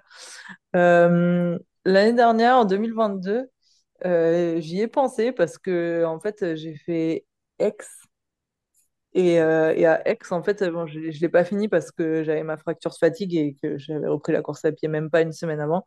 Donc c'était voilà, décidé avant la course que je ne finirais pas. Mais, euh, mais en fait, quand je, me suis arrêtée, ah bah, j'ai fait quand même un tour de course à pied, je me suis arrêtée, j'étais en tête des groupes d'âge et, et j'avais fait un temps vélo meilleur que certaines pros, même si j'étais quand même à, je crois, 10 minutes des premières, mais mais quand même un meilleur temps que d'autres. Donc je m'étais dit, putain, euh, peut-être que ça pourrait être chouette euh, d'essayer de prendre une licence pro. Alors attention, en sachant que je serai jamais compétitive avec les pros parce que moi en course à pied, je suis nulle et que voilà. Je, je- Mais bon, je m'étais dit, si vraiment je m'entraîne à fond en natation, euh, que je progresse encore un peu à vélo, peut-être que je peux réussir à poser le vélo en étant toujours euh, pas à la rue, quoi. Même si après, forcément en course à pied. Mais bon, ça, ça aurait pu. Mais voilà, du coup, prendre une licence, ça aurait plus été dans, pour euh, pouvoir faire les courses que je veux euh, sans les payer parce que, ben voilà, avec la licence pro, euh, une fois qu'on a la licence, on ne paye pas les courses. Et, donc c'est plus simple. Enfin voilà, ça aurait été vraiment pour ça, pour pouvoir me faire une année en, en faisant plein de courses, peut-être en choisissant même au dernier moment quelle course je vais faire, etc. Mais euh, après j'ai fait les sables où ça s'était bien passé aussi. Et en fait je m'étais dit on verra à Hawaï euh, si je fais une belle course à Hawaï, peut-être que je la demande et sinon non. Et en fait vu que j'ai fait une course catastrophique à Hawaï l'année dernière, euh, du coup j'ai complètement laissé tomber l'idée et puis je me rends bien compte finalement que j'ai bien fait parce que cette année, en fait, j'ai pas le temps hein, avec mon boulot. De toute façon, j'aurais jamais laissé tomber mon boulot parce que ça me passionne autant que le triathlon. Donc, euh, voilà, ça aurait été vraiment pour euh, me faire une année en faisant les courses que je veux. Mais en fait, euh, je me rends compte que je peux pas nager tous les jours, c'est impossible. Enfin, voilà, je peux pas m'investir autant pour progresser. Bon, après, et puis en plus, en course à pied, j'ai pas le niveau. Donc, voilà, je, au final, j'ai complètement abandonné cette idée ça m'a traversé l'esprit, on va dire, vite fait, mais, très vite fait, quoi. Non, j'ai, j'ai pas le niveau pour ça et voilà, donc je suis très contente euh, d'être amateur et voilà, j'essaye de faire ce que je peux. euh, Voilà. Super. Euh, ouais, moi j'étais j'étais là Aix, une fois n'est pas coutume, j'étais en spectateur pour une fois Aix et je t'avais vu, tu Mhm. une, une belle avance en vélo. En effet, euh, j'ai repris un peu les résultats euh, Sur, euh, sur le vélo, tu, tu mets deux heures trente-cinq sachant que la, la meilleure féminine, c'était Barbara Riveros. Et On sait que, on sait que ça roule fort. Elle met deux heures vingt-sept donc 8 minutes de plus que Mm. Barbara Riveros. C'est, c'est pas donné à tout le monde. Alors que, alors que je venais de reprendre le vélo, puisque je, je m'étais fait la fracture de fatigue euh, au mois de mars. Donc, euh, au mois d'avril, j'ai pas, j'ai pas, je me suis pas entraînée du tout, quoi. Donc, euh, voilà, je, je venais de reprendre. Donc, ouais, mais j'étais la première étonnée du temps vélo que j'ai fait là-bas. Donc, euh, je sais pas, je sais pas comment j'ai fait ce genre-là. Bon, moi, je suis un peu capable du meilleur comme du pire. Il y a- des fois où je sors des trucs, je sais pas comment, et à l'inverse, euh, des fois où je crois que ça va bien se passer, et en fait, pas du tout. Donc, donc je sais pas. Aujourd'hui, j'ai l'impression que ta force, c'est quand même le vélo. Euh, tu, tu dirais que ça, ça vient d'où? Euh, C'est ton passé de gymnaste, à part, à- qui, qui t'aide à, à être forte en vélo et, et- et à faire d'autres choses que des roues sur la ligne d'arrivée à Kona ou, Oui, euh, bah, je pense parce que hum, en fait, il y a pas mal d'anciennes gymnastes qui se mettent euh, au triathlon. Je sais pas pourquoi, mais voilà. Et effectivement, euh, la plupart sont plutôt fortes en vélo. Donc, je pense que, à mon avis, en gym, on doit développer des muscles qui, enfin, qui qu'on utilise aussi en vélo parce que voilà, c'est sûr que moi, personne fait du vélo. Enfin, même personne fait vraiment beaucoup de sport dans ma famille. donc, j'ai pas et puis, enfin, puis c'est vrai, quand j'ai commencé, ça a été dur, mais j'ai finalement quand même très vite progressé en vélo, contrairement à la course à pied, par exemple, où je progresse pas du tout. Mais en vélo, euh, ouais, je pense que j'ai quand même des facilités dans ce sport. Enfin, voilà, c'est sûr que j'ai progressé plus vite que, que beaucoup de gens. Après, euh, forcément, au bout d'un moment, on stagne. Mais aussi, après, en 2018, j'ai fait des courses de vélo, donc... euh, euh, bah, suite à Hawaï où effectivement j'ai découvert que voilà, je me débrouillais en vélo, je me suis dit bah, je vais essayer de faire du vélo. Et donc là, euh, j'ai intégré l'équipe féminine de la Côte d'Azur de vélo et donc j'ai découvert euh, les courses de vélo, les Coupes de France, j'ai même fait les championnats de France élite. Et ça, je pense que ça m'a beaucoup aidé aussi à progresser en vélo parce que ben voilà, on découvre autre chose. Forcément, mes premières courses, bah, c'était compliqué. Hein, on, on connaît, c'est pas du tout la, même chose que le triathlon. Donc forcément, on s'auto-relance et tout, mais après, à force d'en faire, ça, m'a fait vachement progresser. Et euh, moi, même l'année dernière, j'étais dans une euh, division nationale, mais en fait, c'est pas compatible avec le, le calendrier de triathlon. Je pouvais pas tout faire, et puis souvent les courses sont loin, donc euh, j'ai un peu laissé tomber pour l'instant euh, les courses de que de vélo. Mais bon, ça m'a beaucoup appris euh, pour le triathlon en tout cas. Et ouais, c'est sûr que bah, maintenant je descends, je descends beaucoup mieux qu'avant. Quand j'ai commencé, je savais pas du tout descendre, alors que maintenant c'est un de mes points forts.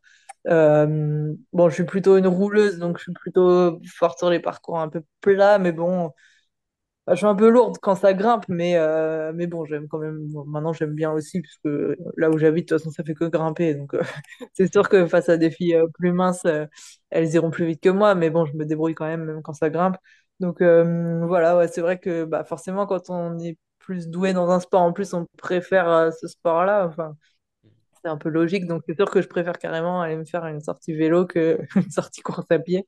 Donc ça aide aussi euh, bah, plus, enfin, ouais, à plus progresser. Et là, c'est vrai qu'on a mis plus l'accent sur le vélo. Enfin, en tout cas, fait, depuis que j'ai mon nouveau coach, là, je fais des séances que j'ai jamais fait en vélo. Donc je pense que ouais, j'ai encore progressé dans ce sport, euh, même si pour l'instant, j'ai pas réussi à le montrer sur les courses, mais bon, on verra dans les prochaines. Mais, mais ouais, en tout cas, je m'éclate en vélo. C'est. Oui, puis ouais, je prends beaucoup de plaisir en vélo, donc je pense que ça aide aussi à, à performer, c'est clair. Mais voilà, donc ouais, j'explique pas trop pourquoi, mais c'est sûr que je suis beaucoup plus douée naturellement en vélo qu'en course en tout cas. Effectivement, euh, quand on, quand on se met sur une ligne de départ euh, d'un championnat de France de contre-la-montre, euh, avec des, avec des filles, euh, des filles comme Cordon Rago ou Ferrand Prévot euh, devant, c'est vrai qu'il faut assurer, quoi. Donc, euh, je sais pas quel sentiment tu avais quand tu étais, quand étais sur, sur ce championnat de France, notamment de contre-la-montre, mais effectivement, c'est des petits.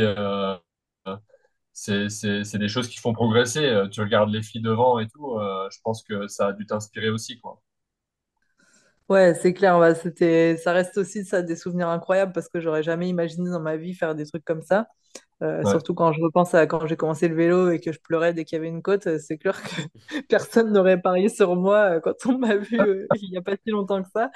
Mais euh, bon, après, euh, évidemment, hein, j'étais une touriste, enfin, et j'avais l'impression d'être une touriste et, je l'étais. hein, je- mais euh, mais j'étais là et puis voilà, j'ai j'ai fait ce que je pouvais. Bon, euh, j'ai jamais été en pleine forme au moment où j'ai fait ces courses-là.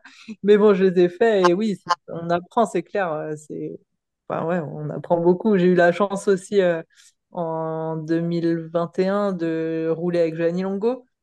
J'ai fait un chrono par équipe avec Gianni Longo. Et euh, ça, c'est pareil, c'est des souvenirs euh, magiques et elle m'a appris énormément. Enfin, de toute façon, à chaque fois, j'avais une super équipe de vélo. Et, euh, et puis en plus avec Gianni, enfin, c'était génial. J'ai, beaucoup appris en vélo et j'adore ça. Donc peut-être que j'y reviendrai. Euh, voilà, c'est- faudrait que je fasse que ça, mais pour l'instant, j'ai pas envie d'arrêter le triathlon.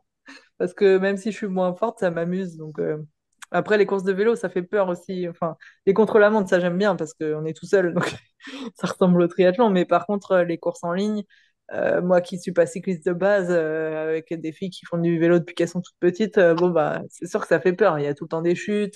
Voilà, on risque de se blesser. Bah, d'ailleurs, en 2021, je me suis blessée au championnat de France Master. Un mois avant l'Ironman de Nice, je me suis cassé, moi, je suis tombée sur la course de vélo, je me suis cassé les côtes, etc. Donc, bah, je crois que c'est depuis ça que j'ai plus refait trop de courses de vélo d'ailleurs. Mais ouais, ça, ça fait peur aussi. C'est pour ça que je fais plutôt du triathlon, parce que quand je prends le départ d'un triathlon, je me dis pas, je vais peut-être pas finir la course, euh, enfin, je vais peut-être pas tomber et tout. Alors qu'en vélo, à chaque fois qu'on prend un départ, on sait pas trop si on va finir et dans quel état, quoi. Donc, euh, Ouais, c'est deux sports différents, mais c'est clair que toutes les filles qui passent un jour par le vélo, elles vont être beaucoup plus fortes après en triathlon, c'est certain. Ouais, ouais, non, c'est clair, euh, c'est clair. Moi, j'avais une question du coup. alors, on va, on va passer, on va passer euh, au sujet du jour. Euh, et le sujet du jour, euh, on a envie de le faire avec toi. En fait, donc, tu t'es qualifié deux fois. Donc, de, 2017, tu es allé à Hawaï. 2022, tu es allé à Hawaï avec ta qualif de 2021. Euh, alors, si tu veux nous raconter un petit peu Hawaï, il n'y a pas de souci. On a, on a hâte de- d'entendre ton expérience. Peut-être qu'elle est un peu, différente du, du triathlon, j'ai envie de dire local pour toi à Nice. Euh, mais donc le sujet du jour, c'est euh, euh, le changement de, lieu pour l'Ironman, en tout cas 2023 pour les, mecs vers Nice. Et peut-être qu'en 2024, ce sera à ton tour de faire les championnats du monde des femmes du coup à, Nice, euh, si, s'ils font vice-versa sur les deux années. Quelle est ta relation avec l'Ironman d'Hawaï? Raconte-nous comment ça s'est passé les deux fois où tu es allé et, euh, et qu'en penses-tu de ce changement en fait euh, d'Ironman? Ben, moi, Hawaï, euh, clairement, c'est, quelque chose qui été magique. Enfin, les deux voyages, les deux voyages que j'ai fait là-bas, c'était extraordinaire. Euh, ouais, c'est, un truc à vivre. Franchement, c'est, c'est magique. Et, Je trouve ça dommage, c'est sûr que, bah, que ça soit, enfin, ouais, que ça, ça sera plus jamais comme avant, je pense, c'est clair. Après, euh, en fait, ce que je trouve surtout dommage, c'est que c'était magique parce que c'était quelque chose de difficile à obtenir, on va dire. Enfin, voilà, il fallait vraiment ou avoir de la chance comme moi en 2017, ou alors euh, vraiment, euh, c'était difficile d'obtenir une qualif. Et maintenant, en fait, euh, j'ai l'impression que ça va devenir un peu comme le 73 où où il va y avoir plein de slots. Enfin, si on prend Nice cette année, euh, franchement, Nice, pour les femmes, il y a tellement de slots cette année c'est incroyable. Il suffit presque juste de finir la course et on, sera qualifié. Donc pour moi, ça ne veut plus dire grand-chose, les slots, entre guillemets. Mais d'un autre côté, ça va permettre à plein de monde, plus de monde en tout cas, de vivre ça. Et ça, c'est chouette parce que voilà, je, souhaite à chacun de, vivre tout ça. Mais euh, bon, c'est vrai que ça perd un peu du mythe, je trouve, parce que ça sera plus aussi difficile de se qualifier, on va dire. Bon, après, euh, ça va permettre euh, le fait que qu'il y ait une partie à Nice. bon, bah, moi, forcément, j'étais à la maison, donc faire un championnat du monde à la maison, bah, c'est quand même quelque chose de chouette. Je pense que même si je connais le parcours par cœur, je le trouve toujours aussi beau. Et c'est vrai que c'est quelque chose qui me plairait bien. Après, bon, ça m'ennuie un peu de payer aussi cher pour faire la course à la maison, mais bon, on verra. Mais ouais, je trouve ça pas mal. Et puis, je trouve que ça, va per- permettre aussi à des gens qui n'avaient pas les moyens d'aller à Hawaï, parce que c'est clair que là, c'est devenu vraiment, vraiment un énorme budget, encore plus que quand j'y suis allée en 2017. Et euh, même beaucoup plus, hein, peut-être quatre fois plus, je dirais. Donc, euh, donc c'est sûr que là, je connais plein de gens qui n'ont pas pris la qualif parce qu'ils n'avaient pas les moyens. Et là, si c'est à Nice, bah, peut-être que ça sera.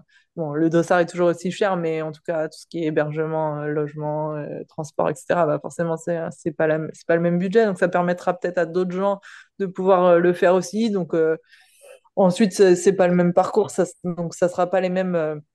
Gagnant non plus, hein, parce que voilà, euh, à Nice, il faut quand même aimer un peu grimper en vélo, alors qu'à Hawaï, c'est beaucoup plus plat. Donc, euh, ça donnera peut-être la chance à d'autres personnes euh, bah, de s'illustrer, alors qu'elles feront peut-être jamais rien à Hawaï, et à l'inverse, à Nice, elles pourraient être très fortes. Donc, voilà, je trouve qu'il y a des, des avantages et des inconvénients.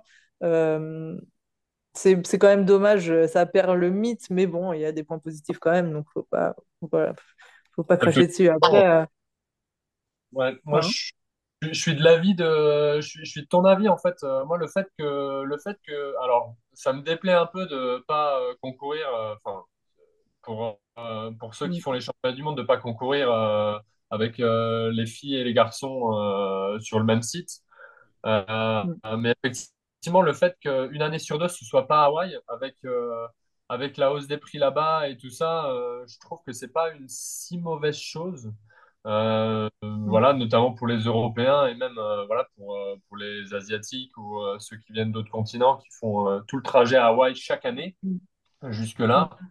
Donc, mais, mais bon, effectivement, c'est un petit peu dommage que voilà, Ironman a augmenté ses prix récemment sur, sur les slots, etc. Donc, effectivement, ça, ça, ça engendre la conséquence, c'est que tous les meilleurs ne seront pas sur les championnats du monde chaque année. Donc, euh, voilà. Donc, avant, avant j'ai l'impression que voilà, pour, euh, pour avoir le slot, il fallait vraiment être le top du top. Et bon, voilà, à partir de, des années, à partir du moment où Ironman a augmenté euh, le prix des slots et, euh, et tout ça, effectivement, il y a moins, c'est, un tout petit peu, c'est moins compétitif, quoi. Donc voilà. Mais, mais bon. C'est comme ça, faut faire avec. Et j'imagine que toi, tu es, enjoué peut-être à l'idée de, de faire un, un championnat du monde peut-être local, quoi. Même si ça coûte un petit peu plus, euh, ça coûte euh, certainement moins que euh, le voyage complet à Hawaï. D'ailleurs, est-ce que tu as ressenti, toi, une différence entre ton budget euh, 2017 pour Hawaï et ton budget 2022? Je pense clairement, non? Ah oui, euh, clairement, ça n'avait rien à voir. Je pense que c'est Ouais. vraiment multiplié par 4 en fait. hein. C'est... Ah ouais, En fait, euh, là, quand je suis allée en 2017, euh, j'étais logée juste à côté du départ. C'était génial, je pouvais y aller à pied, etc. Euh, cette année, c'était juste impossible. Il aurait fallu payer euh, 10 fois plus cher pour être à côté là où j'étais euh, en 2017. Donc, c'était vraiment, vraiment rien à voir. Et puis, ça perd un peu chaque année, je pense, de ben, voilà, il y avait, il y avait moins de stands, il y avait moins de ravitaux. Enfin, c'était plus la même fête que, qu'en 2017. Après, par contre, ce que j'ai aimé cette année, c'est qu'on a pu voir la course euh, des pros hommes et, et des quelques groupes d'hommes deux jours après. Ça, c'était vraiment génial. Euh, Surtout avec euh, le Français, forcément, qui fait deuxième.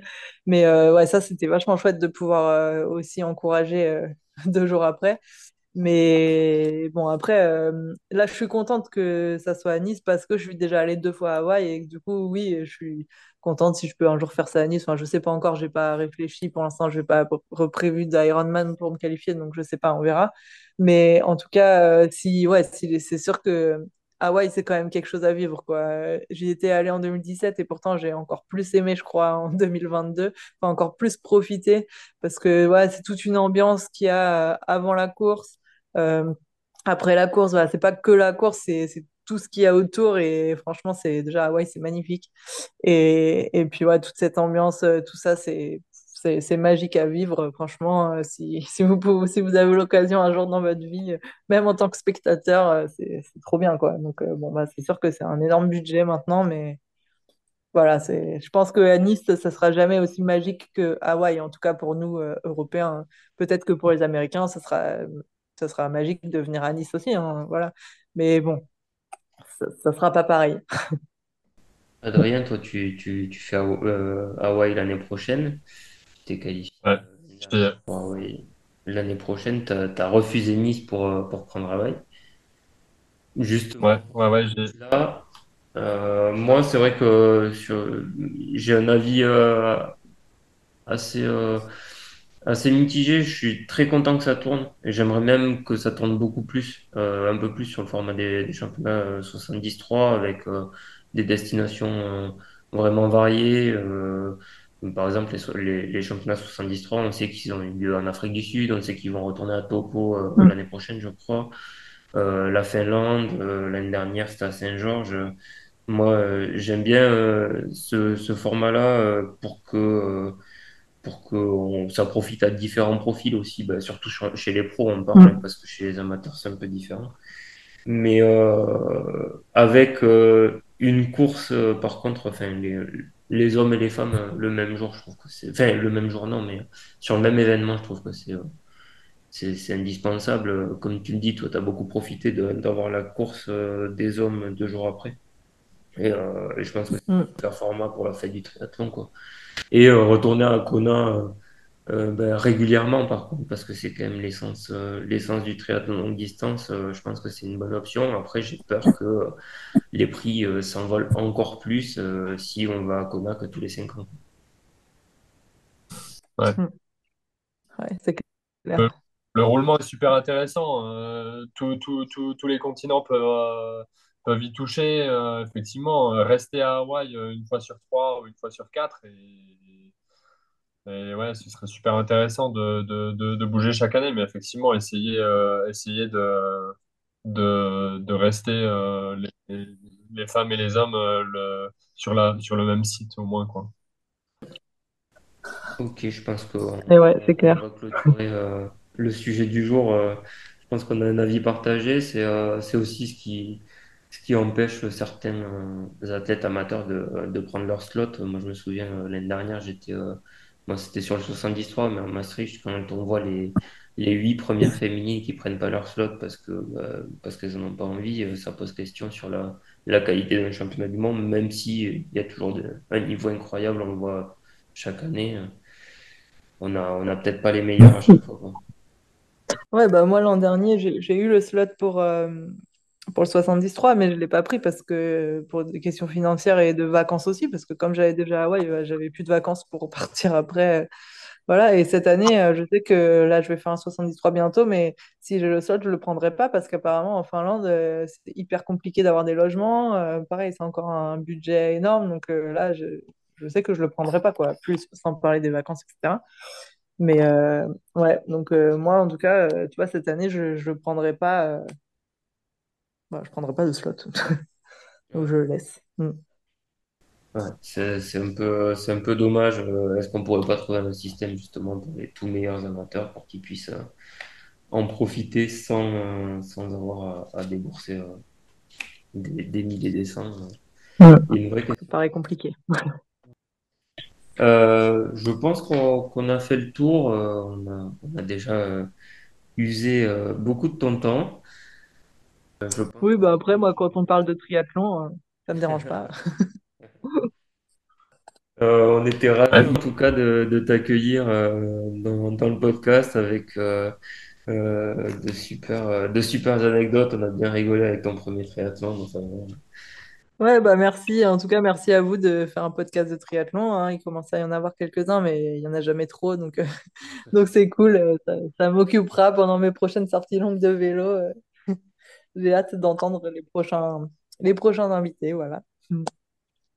Ouais, merci, euh, merci Morgane euh, d'avoir euh, d'avoir participé, d'avoir partagé toutes tes expériences. On peut encore en parler pendant des heures, j'ai l'impression. Euh, euh, voilà, mais on va pas abu- abuser de ton temps et on te remercie en tout cas d'avoir été notre première invité. On espère, euh, on espère, euh, on espère que ça t'a plu et peut-être, euh, on sait jamais, qui sait, dans quelques mois, euh, peut-être faire un nouveau podcast avec toi, peut-être un hors-série sur une course ou l'autre.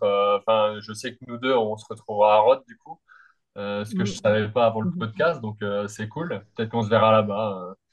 Et merci, merci encore pour ton temps, en tout cas. ça, ça nous a fait plaisir à Max et à moi. Bah, merci à vous et ouais, rendez-vous à Roth, carrément. On fera le débrief, débrief de la course euh, à la fin.